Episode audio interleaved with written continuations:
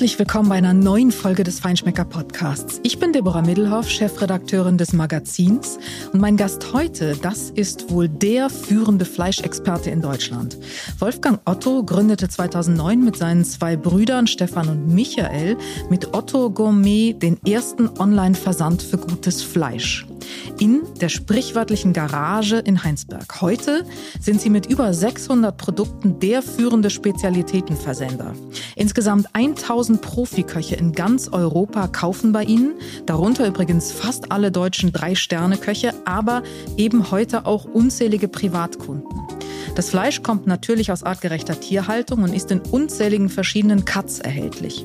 Wieso ein Biss in ein besonderes Steak einst die Initialzündung war, wie sie Otto Gourmet entwickelt haben und warum sie mit ihren Züchtern nicht über die Preise diskutieren, darüber spreche ich mit Wolfgang Otto jetzt. Bevor es aber losgeht, habe ich noch einen Tipp für alle, die mehr über gute und gesunde Ernährung wissen möchten. Wer den Podcast Ist so noch nicht kennt, sollte da wirklich mal reinhören. Die Hosts sind Achim Sam, der ist Ernährungswissenschaftler und Bestsellerautor, und die Radiomoderatorin Julia Rohrmoser. Sie nehmen sich jede Woche ein neues, interessantes Thema rund um bewusstes Essen, Foodtrends und mehr vor und erklären es verständlich und unterhaltsam und vor allem ohne erhobenen Zeigefinger oder Verbote. Da geht es zum Beispiel um die große Vielfalt von Reis und warum er so gesund ist oder um die Fragen, wieso man eigentlich Unverträglichkeiten bekommt und was man dagegen tun kann, aber eben auch um Sport und Essen zum Beispiel. Macht man das eine besser vor dem anderen oder hinterher? Achim und Julia beantworten übrigens in Is so auch Fragen, die Hörer einreichen können. Der interaktive Podcast, der von Edeka präsentiert wird, ist informativ und eine gute Orientierung, um für sich selbst ein gutes und bewusstes Ernährungskonzept zu finden. Ist so gibt es natürlich auch auf allen Podcast-Plattformen jeden Donnerstag eine neue Folge. Also unbedingt mal reinhören. Lieber Wolfgang, Wolfgang Otto, ich freue mich riesig, dass wir heute miteinander reden, weil es heute um ein ganz spannendes Thema geht, nämlich um gutes Fleisch. Schön, dass du da bist. Ja, so sind wir. Schön. Wolfgang, ähm, ihr habt äh, Großes geschaffen, sage ich mal mit ganz großen Worten. Otto Gourmet ist heute ähm, der führende Experte in Deutschland, eigentlich wenn es um gutes Fleisch geht und hat auch schon ein kleines bisschen eine Geschichte. Und angefangen hat alles, glaube ich, mit einem, ich nenne es mal, Erweckungserlebnis deines Bruders oder so ähnlich, das mit Geschmack zu tun hat. Erzähl doch mal. Genau so war das. Ähm, mein Bruder ist im Jahr 2000 in die USA für seinen damaligen Arbeitgeber, der war Berater, äh, ja, ausgewandert oder musste das Projekt in New York machen. Und der war schon immer sehr innovativ, sehr kreativ unterwegs, äh, strategisch unterwegs. Und dann hat er tatsächlich mal 2004 ein Stück Fleisch online bestellt. Also die Herausforderung war erstmal online und dann natürlich das Produkt, was er bestellt hat. Das war ein sogenanntes Wagyu Beef, damals noch synonym Kobe Beef. Und ja, er war von der Qualität wirklich dermaßen begeistert. Das hatte er vorher so noch nie gegessen. Äh, aus, sag mal, aus der deutschen Historie heraus gab es die Qualitäten nicht. Und dann hat er mich, äh, ich sag mal, in der Nacht, also bei ihm 10 Uhr abends, bei mir 4 Uhr morgens angerufen und hat gesagt, Wolfgang, ich hab's, wir importieren Wagyu nach Europa. So hat alles angefangen. Da muss man mal fragen, was hat er denn bis dahin gegessen, wenn das nur ein Erweckungserlebnis war? ja, äh, ich sag mal, äh, die Frage muss man sich wirklich stellen. Ne? Und äh, da konnte man dann aber relativ schnell herausfinden, was haben wir für Fleischqualitäten in Deutschland und was gab es damals in Amerika oder gibt es heute natürlich immer noch in Amerika.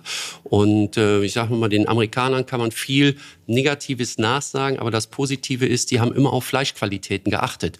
Und wir zu dieser Zeit äh, hatten, ja, Fleisch war für uns ein, ein äh, ich sag mal, ein Mittel zur Ernährung. Ne? Wir, wollten, wir wollten satt werden. Das war, aber, das mhm. war aber kein Genussmittel. Und das mhm. war in Amerika immer schon anders. Ja, das stimmt. Und dann habt ihr beschlossen, okay, wir importieren jetzt gutes Fleisch nach Deutschland. Äh, zwischen Beschluss und Umsetzung gab es ja noch ein bisschen was. Und dann habt ihr ganz klein angefangen. Heute sagt man, glaube ich, so Garagenverkauf. So ein bisschen so ähnlich war es, glaube ich, auch bei euch. Äh, genau so war das, weil äh, als er mich angerufen hat, ähm, habe ich natürlich gesagt, du bist eine super Idee. Ne? Du keine Ahnung, ich keine Ahnung. Beste äh, wie, wie, wie sollen wir denn ein Unternehmen gründen? Und wir hatten alle Familien, also eine gewisse Verantwortung hatten wir natürlich auch. Und die Initialzündung war eigentlich ein sehr guter Freund von mir, der Stefan Marquardt. Äh, den kennt man, denke ich mal, in der Szene. Ähm, gelernter Metzger, äh, mega Koch. Und den habe ich angerufen. Ich habe gesagt, Stefan, du musst mir helfen. Das ist der mit dem Kopftuch für alle, die, die noch kein Bild haben. Ja, und der hat sich die letzten 25 Jahre nicht verändert in seinem Erscheinungsbild. Also erkennt man heute Gute Brand. immer noch. Mhm. Äh, naja, mit dem bin ich dann, äh, weil ich habe gesagt, ich weiß gar nicht, ich, ich habe ja selber überhaupt keine Ahnung, was bedeutet das eigentlich, eine, eine Qualitätsunterschied. Und ich bin mit ihm, also wir haben uns Fleisch aus Amerika schicken lassen von der Morgan Ranch, das war unser erster Kontakt. Ich bin mit ihm damals nach London gefahren. Äh, ich erzähle heute immer ganz gerne, es war einer meiner dekadentesten Tage jemals im Leben, weil ich war nicht in der Gastrozene zu Hause. Stefan Marquardt kannte alle Küchenchefs in London. Wir waren im, Mo, äh, im Nobu, Mosiman, Gordon Ramsay, Hakkasan, immer hinten durch den Hintereingang rein, wurden von den Küchenchefs äh, erstmal mit einer Flasche Champagner begrüßt und dann haben wir unsere Fleischqualität auf den Tisch gebracht, haben mit den damaligen Fleischqualitäten in London verglichen, ich sage mal, wieso London, weil 2004 kostete in London oder konntest du ein Stück Fleisch schon für 100 Pfund kaufen. Das war in Deutschland undenkbar. Wir haben Fleisch nur über Preis definiert. Mhm. Und damals war London wirklich, ne, wo das meiste Geld ist, ist auch wirklich gute Qualität. Und naja, dieser Tag war legendär. Morgens um elf angefangen, nachts um vier bei Mosimann rausmarschiert. Und, äh, Konntet ihr da noch laufen? Schwer. es war, es ist uns schwer gefallen. Mhm. Ähm, damals habe ich die Leidenschaft zum Fleisch und übrigens zum Champagner gefunden. und äh, naja, aber alle haben gesagt, ey, das, was ihr in der Hand habt, dieses amerikanische Wagyu von der Morgan Ranch ist sensationell. Darauf lohnt sich wirklich ein Geschäft aufzubauen. Und der Stefan hat gesagt, ich unterstütze euch, ich gebe euch die ersten Kontakte mhm. und ja, so hat eigentlich alles angefangen bei uns. Mhm. Und dann hattet ihr die Morgan Ranch. Ähm, das ist ja aber, ich sag mal, noch nicht mal Großhändler, wenn du so willst. Ne? Das ist irgendwie Importeur dann für Europa. Äh, dann seid ihr ja aber darüber hinaus noch deutlich gewachsen. Ja, ja, also wir hatten, wie gesagt, wir hatten einen Züchter an der Hand, wovon wir überzeugt waren, dass die Qualität top ist. Und äh, dann war es meine Aufgabe im Prinzip, die Absatzmärkte zu suchen. Ähm, was habe ich gemacht? Ich habe mir einen Michelin-Führer gekauft, ne, habe da ganz oben angefangen. Ich kann mich noch erinnern, Harald Wohlfahrt, damals noch Dieter Müller, Joachim Wissler, die habe ich alle angerufen. Ich habe gesagt, Mensch, Herr Müller, ich habe ein super Produkt, das müssen Sie kaufen. Vegio. So, und dann sagt er, habe ich schon mal gehört, also zu dieser Zeit, 2004, gab es kein mhm. Veggie in Deutschland. Wir waren die Ersten, die dieses Thema gebracht haben. Die Küchenchefs damals unglaublich neugierig, unglaublich offen, wissbegierig und so war es relativ einfach, den ersten, ich sag mal, Verkauf zu tätigen. Mhm. Ähm, schwieriger wurde es dann die Nachverkäufer, weil wir hatten natürlich ein Riesenproblem. Wir hatten ungefähr den zehnfachen Preis von Standardrindfleisch. Ne? Aber wir waren damals so ein bisschen die Exoten, die jungen Burschen, die äh, ja sehr viel Neugier, sehr viel Wissen an den Mann gebracht haben. Wir haben also wirklich die ersten Monate uns äh, unglaublich mit, mit den Hintergründen beschäftigt. Noch nicht mal mit dem Verkauf, sondern was bedeutet das eigentlich? Und so sind wir ja relativ schnell in die Szene reingekommen, wurden immer weiter empfohlen. Ich meine, das war natürlich auch eine harte Zeit. Also man kann sich das nicht vorstellen, dass ich den ersten Monat hier 100.000 Euro Umsatz gemacht habe.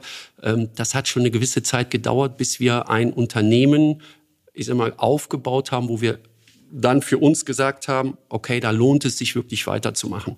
Und aus der Garage heraus ist tatsächlich, wir haben in der Garage meines Vaters angefangen, der hatte eine relativ große Garage. Mein Bruder Michael, der ist Ingenieur, Luft- und Raumfahrtingenieur, hat dann ein Kühlhaus aufgebaut. Äh, wir haben äh, auf der Werkbank kommissioniert, also es waren wilde Zeiten darf man heute gar nicht mehr erzählen, was so HCCP-technisch unterwegs war. Aber mittlerweile sind wir da sehr, sehr sauber aufgestellt. Schönen Gruß an die Behörden. Schön, sehr schön groß. Nee, die, auch die haben uns unterstützt. Waren auch überrascht, ne, von aus welcher äh, Begebenheit man Fleisch handeln kann. Aber, ja. aber ihr wart ja zu der Zeit, als ihr gestartet seid, habt ihr ja eigentlich noch Glück gehabt, weil ihr wart noch so in dem Rausch unterwegs. Ähm, da war noch, noch nichts mit, ähm, also da, da gingen die äh, Tech- ähm, Branche lief ja noch, es war alles noch, da war noch richtig Geld unterwegs, ne? Also auf der einen Seite war Geld unterwegs, aber wir waren äh, antizyklisch unterwegs, weil mhm. zu der Zeit gab es auch den Spruch, Geiz ist geil. Das hatten wir alle im Kopf. Ne? Wer bei mhm. Aldi einkaufen ging, war ein Smart Shopper. Und äh, wir haben den kompletten Gegentrend genommen. Wir haben gesagt, pass auf, wir bringen Qualität an den Start. Ne? Damals hatten wir schon unseren Ansatz, mein Bruder hat das den 4G-Ansatz genannt, mit gutem Gewissen genießen. Ähm, das war wirklich antizyklisch, äh, weil ja, alle wollten nur sparen, günstig. Es war sehr viel Geld im Markt. Ja. Mhm. Äh, aber äh, Deutschland war nun ja nicht als, ich sag mal, der oder der, der Verbraucher in Deutschland war nicht als Genussmensch verschrien. Ne? Also frag, äh, wer sind die Genussmenschen in Europa? Da kommst du auf Franzosen, Italiener, Spanier. Aber Deutschland konnte immer nur günstig, billig, effektiv, produktiv. Ne? Qualität war jetzt nicht der größte Ansatz. Und in diesen Markt sind wir reingegangen, haben, glaube ich, eine Lücke aufgerissen, ähm, das, das, das war für die meisten, mit denen wir gesprochen haben, ich sag mal, eine, eine, eine Offenbarung. Da kommen jetzt mal ein paar Jungs an den Start, die sagen, Qualität ist viel wichtiger als Preis. Und ja, deshalb sind wir wirklich mit offenen Armen und mit offenen Türen empfangen worden. Du sprachst gerade im, äh, in der Vergangenheit, Deutschland war nicht. Ich glaube, ein bisschen Nachholbedarf haben wir da schon noch im europäischen Vergleich. Dazu kommen wir gleich noch. Ähm, Qualität ist natürlich ein super, super wichtiges Stichwort für euch. Und äh, über Qualität wird auch viel geredet. Und ich glaube, wenn ich mich mal so umgucke, es gab keine Zeit, in der für Marketingzwecke so viel über Premium und äh, Top-Qualität gesprochen wurde. Ähm, ihr habt Fleisch aus artgerechter Haltung, aber für euch ist es natürlich kein Marketingzweck, ähm, sondern ihr seht das durchaus auch differenziert. Also ein Beispiel, ähm, es wird ja viel auch äh, über Maisfütterung in den USA geredet. Ähm, ihr geht damit total differenziert um. Was bedeutet für euch artgerechte Tierhaltung? Ähm, also artgerechte Tierhaltung bedeutet erstmal, dass das Tier freilebend ist, dass es wirklich in seinem natürlichen Lebensraum sich bewegen darf. Ne? Also wir haben heute, wir sind immer noch ganz stolz darauf, dass wir kein Produkt haben, kein Tier haben, kein Lebensmittel haben, was im Stall gehalten wird. Ähm, und die Morgan Ranch ne, hat unser wirklich unser Unternehmen begleitet. Äh, wenn man mal äh, sich äh, vor Augen führt, wie diese Morgan Ranch funktioniert. Die Morgan Ranch ist ungefähr so groß wie Sylt. 70 Quadratkilometer. Das ist schon meine Hausnummer. Das ist meine Hausnummer auf dieser, In, äh, auf dieser Insel, sage ich schon. es ist gewissermaßen eine Insel. auf dieser Ranch mhm. stehen 4000 Tiere. Mhm. 3000 US, das ist eine Kreuzung Hereford-Angus und 1000 Wagyu. Und dann gibt es keinen einzigen Stall. Diese Tiere werden von drei Leuten betreut. Das ist der Dan Morgan mit seinen zwei Neffen. Ähm, Im Frühjahr werden 1000 Kälbchen geboren in der Natur. Ähm, das Futter, ich sag mal, ähm, der, der Dan, der kann nicht mehr Tiere auf die Ranch bringen. Warum? Weil er, ich sag mal, nicht genug Weidefläche hat. Das hört sich total schizophren an. Mhm. Ne? Und das ist für uns so eine, wo wir sagen, das ist natürlich eine unglaubliche Idylle, kann sich auch nicht jeder ja, leisten, aber das, da haben wir unsere Grundlage gelegt. Und das ist für uns artgerechte Tierhaltung. Die Endmast, die auch ein Dan macht, äh, ähm, wo wir sagen, ja, ne, welchen Tod willst du sterben so ungefähr, weil es gibt, also wir haben immer noch den großen Genussfaktor bei uns im Unternehmen. Also ist das Produkt muss außergewöhnlich gut sein. Es muss in den Top-Küchen der Welt im Prinzip zu Hause sein. Und das kriege ich teilweise wirklich nur über Endmasten hin, die aber ja zugegebenermaßen äh, ähm, teilweise kritisch gesehen wird. Ne, warum füttert man die mit Mais? Ne? Aber das Ergebnis dessen ist einfach ein Genussfaktor, der unbeschreiblich ist. Unbeschreiblich. Und deshalb tolerieren wir das dann auch. Das Fleisch ist deutlich aromatischer, hat mehr Geschmack als äh, der klassischen Grasweidehaltung. Ja, buttriger ist es. Also von das ist das Ergebnis im Prinzip, dass mhm. du einen im Fett einen wesentlich höheren buttrigen Anteil hast. Mhm. Ja. Aber trotzdem habt ihr ja auch da bestimmte, sage ich mal, Kriterien, die ihr äh, fordert, die die Morgan Ranch auch erfüllt. Also ähm, das ist mal Schreckgespenst, der Maismast, mhm. äh, das, das Stopfen und das Überfüttern auch, das passiert da nicht. Und deswegen sage ich, es ist immer eine Frage, glaube ich, wie differenziert man die Dinge am Ende tatsächlich aussieht. Ja, es gibt ja überall Extreme. Genau. Ne? Also ähm, wie gesagt, wenn du einen, äh, ich sag mal, einen Mittelweg wählst, äh, du lässt den Tieren im Prinzip, äh, ich sag mal, die werden ja nicht gestopft, so wie eine, ich sag mal, mhm. Gänsestopfleber, ne? Die werden ja nicht gezwungen, sondern das ist ein natürliches, ich sag mal, ja, Verhalten, was die, was die äh, gerne machen. Und am Ende des Tages äh, ist für uns immer wichtig, in, in allen Prozessen, die wir begleiten, dass es dem Tier gut geht. Absolut. Das ist ja auch das Thema, ähm, ich sag mal, einer Entwicklung, die wir gesehen haben, die ihr auch begleitet habt in den letzten Jahren. Und wenn du sagst, äh, Qualität und äh, wir haben da noch ein bisschen Nachholbedarf, wir haben ja auch eine Menge Skandale gehabt, die sicherlich auch dazu beigetragen haben, dass man irgendwie jetzt vielleicht doch mal drüber nachdenkt, was für Fleisch man isst. Aber in der Breite ist das schon immer noch ein schwieriges Thema. Und ich muss dir ehrlich sagen, mir blutet dann immer das Herz, wenn ich jetzt so gucke, dieses Jahr, die ganze Preisdiskussion Diskussion, die wir hatten.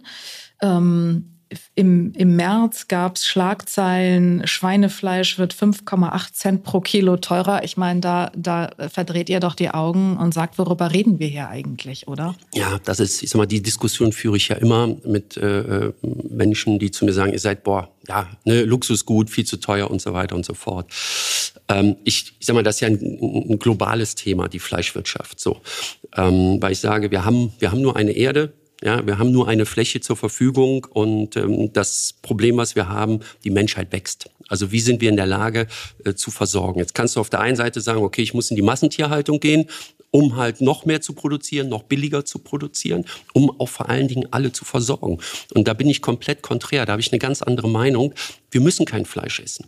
Ja, das hört sich total schräg an. Ich als ich sag mal, Fleischhändler sage, ess doch viel weniger. Aber das ist die einzige Möglichkeit, ich sag mal, unsere, unsere Welt, unsere Erde zu retten, indem wir Konsumverzicht machen und, äh, ich sag mal, sehr bewusst nur noch äh, ja, Fleisch, Fleisch produzieren und dann auch Fleisch verzehren. Also diese Diskussion um fünf Cent pro Kilo oder so, die führen wir gar nicht, weil ähm, wir haben ein, ein, also unser Produkt ist ein Produkt des Besonderen. Ja, also ich, ich habe keinen einzigen Privatkunden, der jeden Tag unser Fleisch isst. Gibt's einfach nicht. Warum? Es muss ja auch nicht. Ne? Ich selber esse fünfmal die Woche vegetarisch und man braucht kein Fleisch. Ja? Aber wenn ich Fleisch esse, dann was Vernünftiges, dann ist der Preis eigentlich wirklich nebensächlich. Warum kann ein Kilo gutes Fleisch nicht drei Euro kosten? Ist mit ganz vielen Voraussetzungen, weil ein, ein gutes Stück Fleisch kannst du nur über einen gewissen Zyklus, nenn es jetzt mal produzieren. Produzieren ist ein ganz doofes Wort für die, aus meiner Sicht für die Tierwirtschaft. Äh, aber ähm, Weißt du? Gewinnen, sagen wir doch, gewinnen. Ja, genau. Ein, du musst erstmal eine Genetik haben. Also, ne, Fleisch muss erstmal für die Fleischproduktion da sein. Wir in Deutschland, was können wir? Wir können Milchwirtschaft, da sind wir super drin. Ne? Also wir Subventioniert. Kriegen, wir kriegen die Tiere, ja, ja, wir kriegen die Tiere wirklich auf 40, 50 Liter pro Tag, da sind wir super drin. Ne? Mhm. Aber eine Rinderzucht ist halt ganz verschiedene Voraussetzungen, wie bei der Morgenmensch. Du brauchst Fläche. Ja, du musst jedem Tier so und so viel Fläche zur Verfügung stellen, damit es einfach nicht nur den Auslauf hat, aber dann auch, ähm, ja, ich sag mal, die Nahrungsgrundlage hat. Dann müssen die Tiere ein gewisses Alter bekommen. Ja, ähm, ich sage mal, Kalbfleisch ist das Schlimmste, was einem passieren kann, weil die Tiere werden eigentlich in einem Zyklus geschlachtet, wo die noch gar nicht ausgewachsen sind, wo die Muskulatur noch gar nicht perfekt ist. Also ne, das Alter ist da. Und dann natürlich äh, Fütterung. Ne? Also je hochwertiger das Futter ist für die Tiere, umso eine bessere Fleischqualität habt. Deshalb kann ich nicht, also ich kann dir genau sagen, wenn Produkt 3,99 kostet, das kann nicht vernünftig äh, produziert hergestellt worden sein, weil das alles falsch gemacht worden. Ne? Die Tiere, weiß ich nicht, werden zu früh geschlachtet. Die kriegen wirklich ein ganz schlechtes Futter. Die stehen mit ganz vielen in Stellen. Ähm, das ist halt Effizienz und Produktivität. Das können wir, ne? aber am Ende des Tages ein gutes Produkt kriegen wir da nicht, nicht raus. Absolut. Ich glaube, das sind, das sind ja zwei Themen, die da drin stecken. Das eine ist die Frage, was du auch, oder das, der Punkt, den du auch sagst, ähm, lieber weniger, aber dafür besser. Das ist ein besonderes Produkt, Klammer auf, das man sich sicher leisten können muss, Klammer zu. Das können bestimmt auch nicht alle. So ehrlich, glaube ich, muss man sein. Und dann ist es aber etwas, was mir doch immer wieder auffällt. Ich habe das Gefühl, dass Fische oder höhere Preise bei Fischen zum Beispiel viel eher akzeptiert werden als bei Fleisch. Woran kann das liegen, deiner Meinung nach? Ist das manchmal, denke ich, ist es vielleicht bei so einem Fisch, wenn ich so einen Fisch beim Fischhändler kaufe, habe ich das Gefühl, ich habe so ein ganzes Tier in der Hand. Da fällt mir vielleicht äh, der Bogen zu dem Respekt, den ich vor diesem Geschöpf der Natur und vor dem, was es auch vielleicht wert ist, schlagen muss, leichter, als wenn ich ein Stück in der Hand habe, was eben kein ganzes Tier ist, weil eine ganze Kuh kann ich ja nicht kaufen, mhm. in der mhm. Regel jedenfalls. Ja, ja. Also ich, ich frage mich wirklich, woran es liegt, aber ich habe tatsächlich das Gefühl, dass das Fleisch da nicht an allererster Stelle ähm, der Wertschätzung steht, was Preissensibilität angeht. Man muss ja so ein bisschen die Historie gehen und ich glaube, Fleisch, und das ist ja heute leider immer noch so, wird ja genutzt, um Menschen in die Supermärkte zu bekommen. Ne, das ist ja ein Logartikel. Also deshalb und wie locke ich über Preise und je günstiger, je besser und, und so weiter. 99 Cent zum Start der Grillsaison. So ungefähr. Das ist ja unglaublich, was mit diesem Lebensmittelfleisch passiert ist und dass da keine Regularien sind, so ungefähr, das ist ja noch schlimmer. Ne? Also wir wissen alle irgendwie, wenn ich ein Schweinezüchter bin, der kriegt 1,70 Euro für ein Kilo Fleisch. Ne? Ähm, die Wertigkeit bei Fisch ist, glaube ich, weil da eine hohe Intransparenz ist. Intransparenz ist. Äh, ne, wir wissen, dass ein Wildfang, ne, also da gibt's irgendwo Meere und dann sind irgendwelche kleinen Fischer und die angeln, ne, Badelinie und so weiter und so fort. Und dann bin ich bereit für die Arbeit, die dahinter steckt, weil da sitzt wirklich ein Angler, auch das Geld zu zahlen. Im Zuchtbereich, also das, ich sag mal, das Schwein der Meere ist ja der Lachs. Mhm. Ja, äh, der wird ja auch verramscht ohne Ende. Ne? Aber natürlich habe ich da Zuchtbecken, kann züchten oder Gambas ist genau das gleiche Beispiel. Ja. Du von billig bis zur Carabiniero, die ein Wildfang ist, da, keine Ahnung, was die 200 Euro im Kilo kostet. Ich glaube, der Verbraucher macht sich gar nicht die Gedanken. Wir sind ja damals an den Start gegangen mit Otto Gourmet. Wir hatten ja keine Ahnung. Wir mussten den Leuten ja erklären, wieso kostet mein Produkt zehnmal so viel wie der Standard. Das wusste vorher keiner. Vorher ne, bist du in den Supermarkt gegangen, hast gesagt, okay, da kostet das Schweinefilet 6,99, beim Metzger kostet es 9,99. Der zieht mich ab, das ist ein Wucherer. Richtig. Man hat nicht verglichen. Man hat gedacht, ist alles das gleiche Produkt. Und äh, das war ja unsere Aufgabe am Anfang, erstmal über Marketing natürlich, über Geschichten, über Kommunikation die Unterschiede zu erklären. Warum ist das so wertig? Nicht keine Ahnung, weil wir ein Ferrari fahren wollten, ne, deshalb eine Riesenmarge da machen. Nein, der Produzent hat einen ganz anderen Aufwand, ne, eine ganz andere, ich sag mal, Intensität im Produkt wie ein Massenprodukt. Ne? Das ist, kannst dir vorstellen, wie so ein Schuhmacher. Der eine macht die handgemachten, die kosten 400 und bei Deichmann kostet es 40 Euro, weil die irgendwo zu Tausenden schienen. Das ist nichts anderes. Aber das Bewusstsein der Verbraucher war nicht im Lebensmittelbereich aufgehangen. So, und das war so unsere Aufgabe, das zu machen. Und ich glaube, heute ist das immer noch ein Riesenthema. Ähm, Aufklärung, Kommunikation und, und ja, das ist weiterhin, wo wir jeden Tag draußen sehr viel Mühe und sehr viel Intensität reinlegen.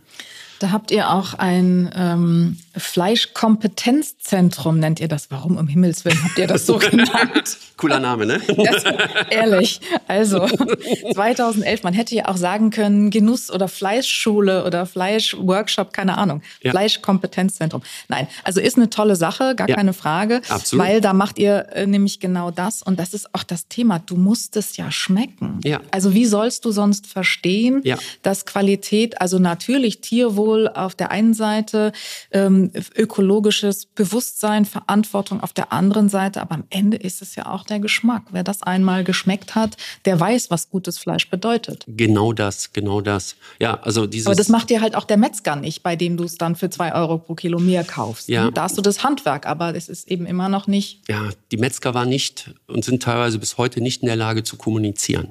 Das ist mhm. halt das große Problem. Ja? Also da sind wir wieder bei dem Problem der, der Fachleute. Ne? Also frag mal eine mhm. Metzgerei oder eine Fachverkäuferin, wo kommt eigentlich dein Fleisch her? Mhm. Ne? Was für eine Rasse steckt dahinter? Wie viel Fütterung? Wie alt ist denn das Tier geworden? Da strecken die die Augen und sagen, lass mich ja in Ruhe, kostet 6,99, musst du mit zufrieden sein. Äh, und wir durch dieses Fleischkompetenzzentrum, natürlich war das für uns damals ein, äh, ähm, eine unglaubliche Herausforderung. Der erste, der unser Fleischkompetenzzentrum besucht haben, war Johannes King ja, 2011. Das hat wenigstens Spaß gemacht. wir sind durch die Räume gegangen, da war noch nichts. Ne? Dann, mhm. es, es war wirklich eine Fläche von ungefähr, ich weiß gar nicht, ich sag mal 1000 Quadratmeter. Wir hatten unsere kleine Metzgermanufaktur die wir auf Anregung von Joachim Wissler ins Leben gerufen haben. Wir hatten unsere Reifekammern. Damals war 2008, waren wir die ersten, die Dry Aging nach Deutschland gebracht haben, gesagt, das wollen wir selber machen. Also wir hatten uns so eine kleine äh, und wir hatten eine ähm, so eine Art nicht Kochschule will ich nicht sagen, ähm, eine, eine, äh, ja, eine Küche, wo wir Events machen konnten. So, und das war unsere Kompetenz, wo wir gesagt haben, jetzt sind wir Fleischkompetenz in Deutschland. Hier wird die Pilgerstätte Hier kommen Tausende von Leute jedes Jahr hin, die wir als ich nenne sie jetzt mal Fleischbotschafter ausbilden, äh, ähm, damit die unsere Botschaft nach draußen tragen. Und ja, 2011, ne, Johannes ist mit mir durch die Räume gegangen, hat mich nachher in den Arm genommen und gesagt, Mensch, Wolfgang, meinst du nicht, du übertreibst ein bisschen? ne? Was hast du ihm geantwortet? Äh, ich musste ihm recht geben, weil es war noch nichts. Mhm. Ja, wir sind 2011 hatten wir 15 Mitarbeiter und äh, da hatten wir, aber wir hatten schon die Vision, dass wir was machen werden und wir hatten zufälligerweise die die Räumlichkeiten, äh, und die Mut wir, hattet ihr. Mut, Mut gehört, Natürlich. ich sag mal, wenn ich ehrlich bin, seit 15 Jahren dazu. Äh, uns geht's jetzt seit zwei Jahren richtig gut. Ne? Davor waren wir immer am Rande dessen, dass wir uns nicht in Frage gestellt haben, aber dass wir unglaublich gearbeitet haben. Aber ich sag mal, es blieb nichts hängen. Das Einzige, was mhm. hängen blieb, war, dass wir viele Leute begeistert haben, viele Leute mitgerissen haben, dass wir wirklich das Gefühl hatten, wir haben seit 15, 17 Jahren den Markt verändert. Und es ist unglaublich viel wiedergespiegelt worden von wirklich von Metzgern, äh, von Großmetzgern, die gesagt haben, ey, ist total cool, was ihr macht. Ihr habt den Fleischmarkt verändert, weil ich kann jetzt plötzlich auch ein hochwertiges Produkt anbieten und der Verbraucher ist bereit, diesen Preis zu zahlen und ich muss nicht mit dem über Preise diskutieren. Ich rede nur noch über Qualitäten mit dem. So. Und das hat uns wirklich motiviert, auch immer auch, am, am, am Ball zu bleiben. Ja. Und natürlich viele Mitstreiter, die wir gefunden haben auf dem, in der Zeit. Habt ihr mal, wart ihr mal an einem Punkt, wo ihr gesagt habt, macht keinen Sinn, ist alles toll, aber wir lassen? Ähm, ja, waren wir, weil es halt einfach wirtschaftlich äh, boah, so hart war. Ne? Mhm. Also du, du, musst, du musst das so sehen. Ähm, als wir angefangen haben, ähm, du gehst zu einem Banker und sagst, du, ich mache ein Unternehmen, ich brauche ein bisschen Geld, Startkapital, weil die Morgan Ranch, ne, die hat auch gesagt, 200 Kilo, alles klar, 20.000 Euro musst du überweisen, Vorkasse, ich kenne dich ja nicht und so. Wenn du dann zu einem Banker gegangen bist, wir machen hier Fleischbusiness, wir importieren Wagyu, kostet im Kilo 100 Euro, da hat er dich mit großen Augen angeschaut, hat gesagt, was, das geht in Deutschland nicht. Also äh, uns haben äh, äh wirklich auch, auch super Köche gesagt, sagte, äh, Jungs, total motiviert, aber werdet ihr meine Söhne, hört auf mit dem Laden. Ne? Also äh, ihr, ihr, rennt, ihr rennt ins Verderben. Und da haben wir, dadurch, dass wir drei Brüder sind, konnten wir uns mega motivieren. Ja, der eine hat den anderen wieder hochgeholt. Wir hatten jeden Tag Erfolgsstories, wenn es auch im kleinen Bereich waren. Und ähm, ja, ich sag mal, das trägt uns heute eigentlich immer noch diese Motivation hinter dem hinter dem Thema, dass wir was verändern wollen. Wir haben immer gesagt, wir wollen die Welt besser hinterlassen, als wir sie vorgefunden haben. Ist ein blöder Spruch und äh, sicherlich auch unglaublich pauschalisiert. Äh, aber ein bisschen was haben wir beigetragen, was das Thema Fleisch in Deutschland angeht. Nicht nur ein bisschen, finde ich. Also wirklich, ihr habt da äh, richtig äh, großartige Dinge bewegt und ihr seid ja letztlich auch so ein Stück weit als Missionare unterwegs, aber im positiven Absolut. Sinne. Ja. Also, so sympathische Missionare, muss man allerdings wirklich sagen. Nein, es ist ja schon echt erstaunlich, was sich in dieser Zeit von 2005 eigentlich bis heute, so 15, 16, 17 Jahre, getan hat. Ihr, ihr habt angefangen, da gab es eigentlich noch gar nichts. Ihr wart mehrfach die Ersten. Ja. Und dann erst hat sich ja ähm, lange, auch über mehrere Jahre, dieser Hype entwickelt ähm, ja. hin zum Fleisch. Dann gab es das, ganze Grillthema, die ganzen Grills. Ähm, was haben wir heute für Fuhrparks an Grills? Unfassbar entwickelt. Ähm, und dann kam daraus ja sicherlich aber eben auch, weil das Thema Fleisch natürlich nicht nur in der Top-Qualität bei euch, sondern gleichzeitig werden dann ja auch die Missstände sichtbarer, wenn man sich mit dem Thema beschäftigt, Absolut. ging sozusagen diese Gegenbewegung los. Ja. Der Vegetarier, Veganer mhm. heute, man glaubt ja immer, die Hälfte der Deutschen sind Veganer, sind sie gar nicht, sind immer noch nur etwas über ein Prozent. Aber Vegetarier gibt es viele, Flexitarier, zu denen du ja, wie ich gelernt habe, auch gehörst. Ja. Ähm, also da hat sich wahnsinnig viel entwickelt. Und im Grunde ist das ja toll, weil was auch ihr mit befeuert habt, heute wird Wagyu in Deutschland gezüchtet. Also alte ja. Rassen werden äh, wieder rekultiviert und Menschen ähm, entdecken wirklich Leidenschaften für eben genau dieses Thema mhm. und, und wollen auch was bewegen. Es ist unfassbar, was sich da mittlerweile getan hat. Ja, also muss ich auch sagen, äh, wir sind heute nicht mehr alleine. Früher, weißt du, wenn du mhm. warst du der Donkey Shot und musstest gegen die Windmühlen kämpfen. Heute hast du ein ganzes Heer neben dir, hinter dir, äh, auch andere äh, Personen, die wirklich Vorreiter sind, die sich mit dem Thema beschäftigen. Ähm, jeder Trend, also ich habe immer gesagt, jeder Veganer oder Vegetarier, das ist für uns ein, ein Segen. Weil warum? Zum ersten Mal beschäftigt sich einer mit Ernährung. Das gab es nicht. Ja, also kein Mensch hat sich mit Ernährung beschäftigt. Äh, äh, und ähm, ich sage mal, dann ist es für uns relativ einfach, aus einem, ich sag mal, Veganer oder Vegetarier einen bewussten Fleischesser zu machen. Ähm, das ist für uns viel besser, als wenn einer aus dem Massenkonsum heraus ich zum bewussten Fleischesser machen möchte. Ähm, die Zielgruppe, die wir anstreben, ist immer noch minimal in Deutschland, immer noch minimal. Ne? Äh, aber sie wird tagtäglich mehr. Ne? Und äh, ja, deshalb sind wir auch immer noch guter Hoffnung, dass das Geschäftsmodell, was wir haben, funktioniert und auch über die nächsten Jahre noch funktioniert. Glaubst du eigentlich, dass es immer Extreme braucht, um was zu verändern? Absolut ja, also ansonsten wirst du, wirst du nicht darauf aufmerksam gemacht. Alles, was um dieses, dieses Weichspüler-Thema beachtet ja keiner. Mhm. Ne? Also ich glaube, das ist aber in allen, äh, in allen Themen, also unabhängig des Themas Fleisch. Ne? Aber äh, ähm, zeigt zeig die Massentierhaltung, sind sie alle erschreckt. Ne? Zeigt das Atomkraftwerk, sind sie alle erschreckt. Ähm, die Frage ist, wie verändert das die Gesellschaft? Und da kann ja nicht, ich sage mal, früher habe ich gesagt, das sage ich heute gar nicht mehr, jeder Skandal hilft uns, weil das Bewusstsein ist dann, die Leute erschrecken, das dauert aber leider zu wenig an. Also ne, das ist dann drei Wochen in den Köpfen und dann haben wir es wieder vergessen, weil irgendein anderes Thema ist. Ne? Diese, ja, die FAZ hat mal einen Artikel geschrieben, nachhaltig inkonsequent. Ne? Also mhm. äh, das war damals auf die Kleiderbranche bezogen. Ne? Wir wollen alle nicht, dass die Kinder in Indien, weil sie nicht mit ihren Händen in der Lauge rumwirken, äh, kaufen aber für fünf Euro bei H&M ein T-Shirt und denken, wir sind Smart Shopper. Ja? Äh, Im Fleischbereich genau das Gleiche. Wenn wir wüssten, ich sag mal, wenn wir wüssten, was in den Würsten ist, was da verarbeitet wird und was 3,99 kostet. Ich glaube nicht, wir würden es essen, aber da machen wir zu und wir wollen das gar nicht und wir sagen, okay, ist ja lecker und ich habe übrigens Hunger. Ne? Dieser Hungergedanke, äh, der uns ja auch seit Jahrzehnten treibt, ist mittlerweile in der, in der jungen Gesellschaft ja komplett ich sag mal, weg, weil wir verhungern ja nicht mehr. Also diesen, diesen Gedanken hat keiner mehr. So, und deshalb ist man, glaube ich, bewusster, geht man mit Lebensmitteln um und auch mit seinem eigenen leben. Also ein bisschen auch das Thema der Überflussgesellschaft, oder? Ähm, wenn ich wenig habe, dann äh, versuche ich so viel wie möglich zu kriegen. Wenn ich im Überfluss lebe, dann gucke ich mir halt sehr genau an, was es gibt. Ja. So. Ähm, ist schon privilegiert, aber was glaubst du denn, ähm, müssen wir tun, um noch grundlegender Dinge zu verändern? Wir müssen noch mehr kommunizieren. Wir müssen, glaube ich, noch mehr offenlegen. Ähm, wir dürfen nicht anklagen, weil das ist ja mal, ne, wenn ich einem sage, guck mal, was du isst, ne, dann kriege ich immer ein Argument, wieso, weshalb, warum.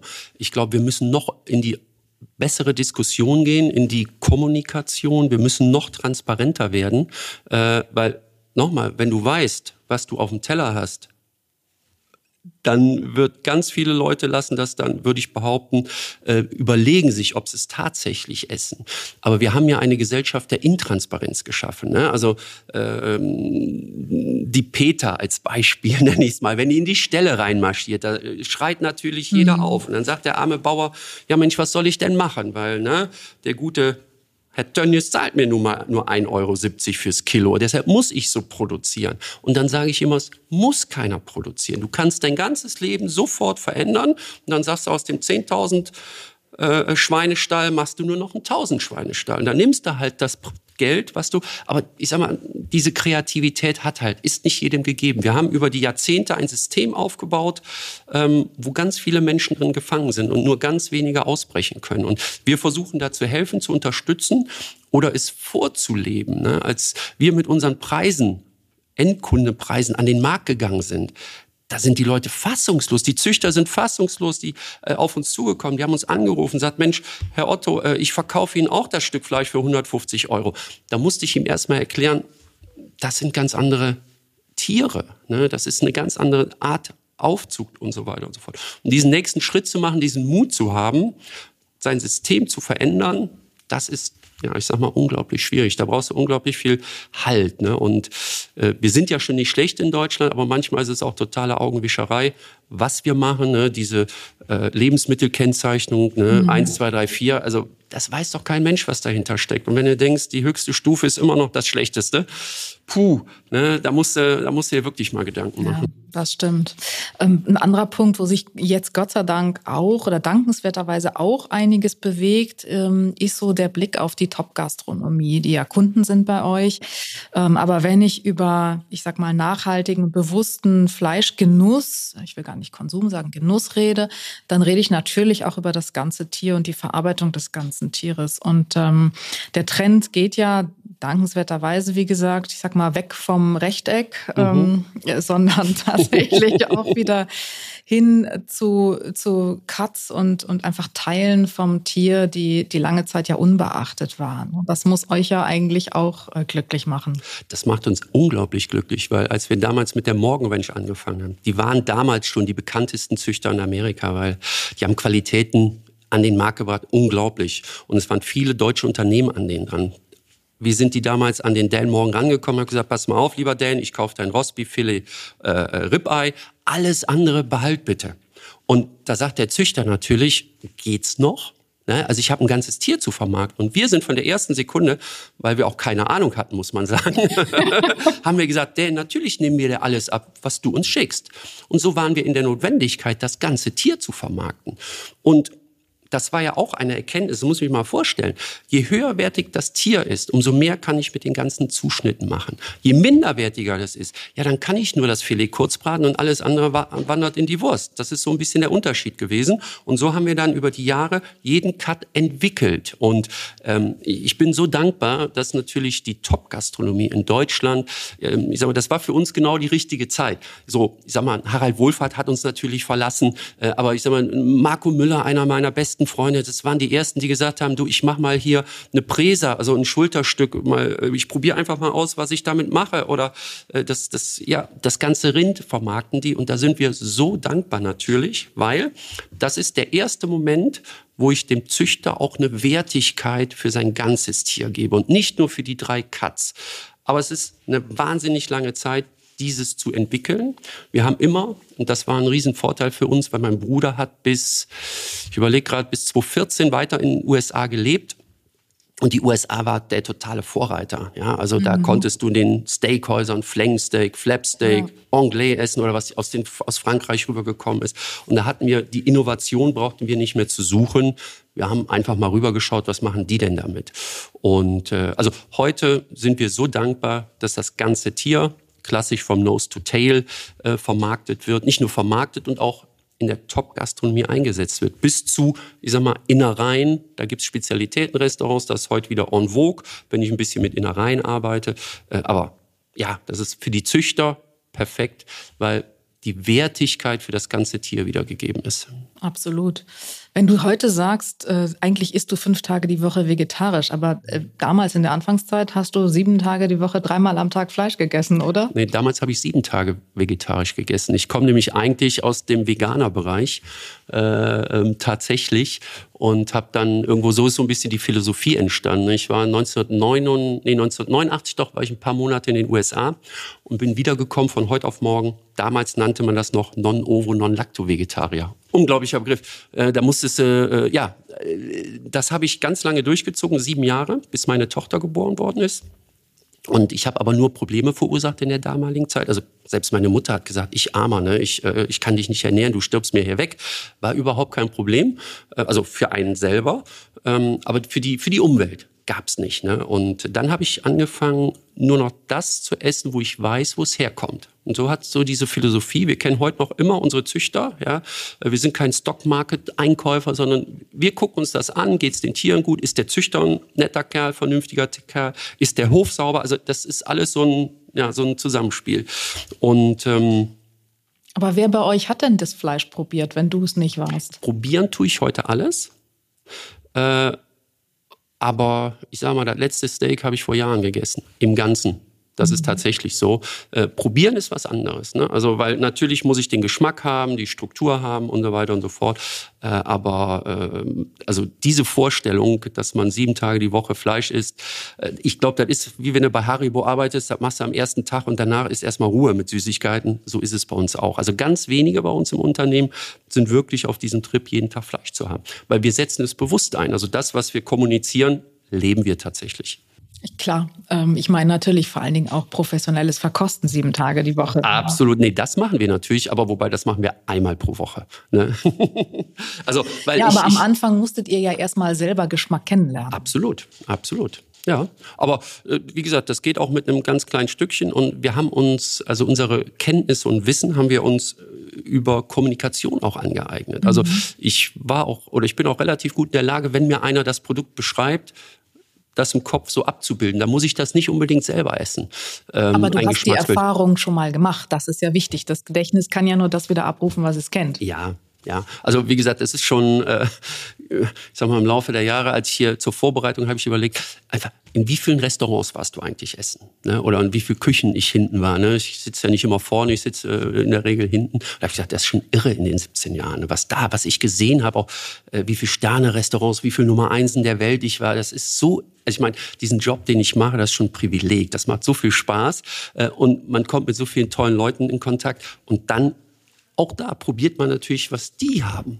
Weil wir haben ja nicht jedes Produkt bei uns gelistet. Ne? Und, und es gibt in der ganzen Welt tolle Qualitäten. Es ist einfach natürlich, dass du Marktkenntnisse hast. Ne? Das, äh, du musst jedes Magazin in der Welt lesen, um zu gucken, was da passiert. Und ich muss jedes Stück Fleisch probieren, was in der Welt gut ist. Ja.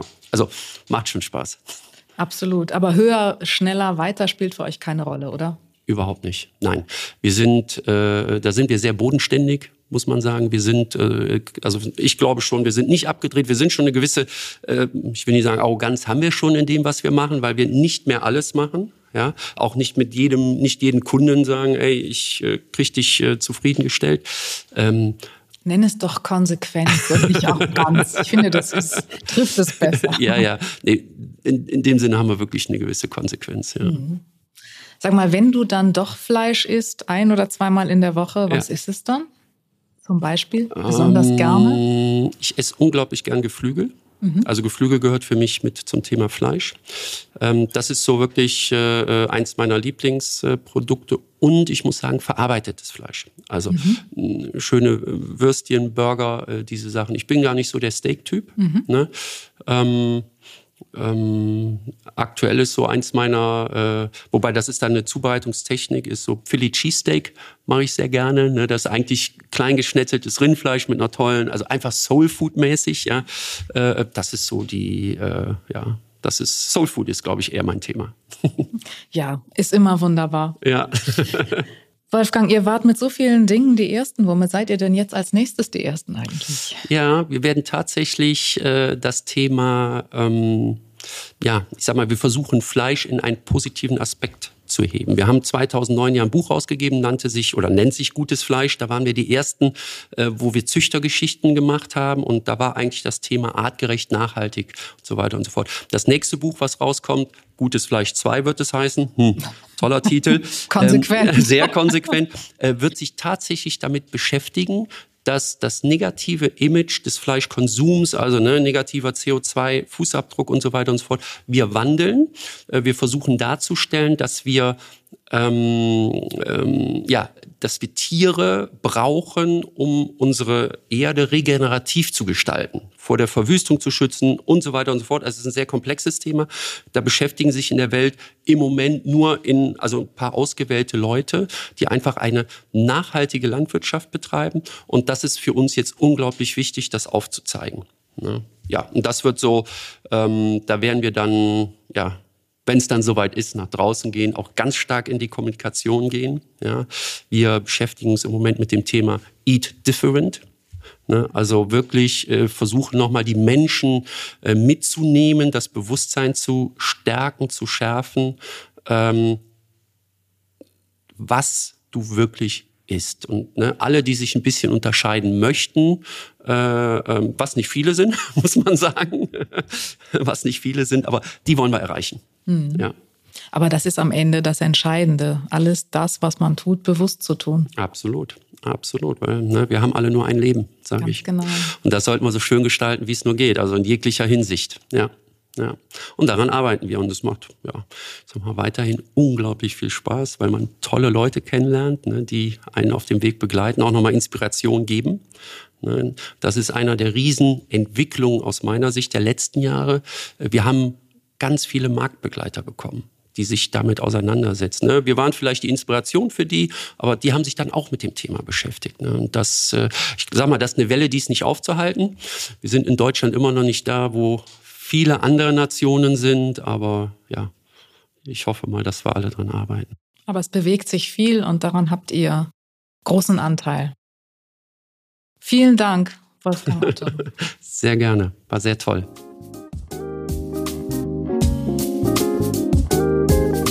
Mehr spannende Geschichten rund um Genuss, Spitzenköche und engagierte Produzenten gibt es in unserem Magazin jeden Monat neu und natürlich auf feinschmecker.de.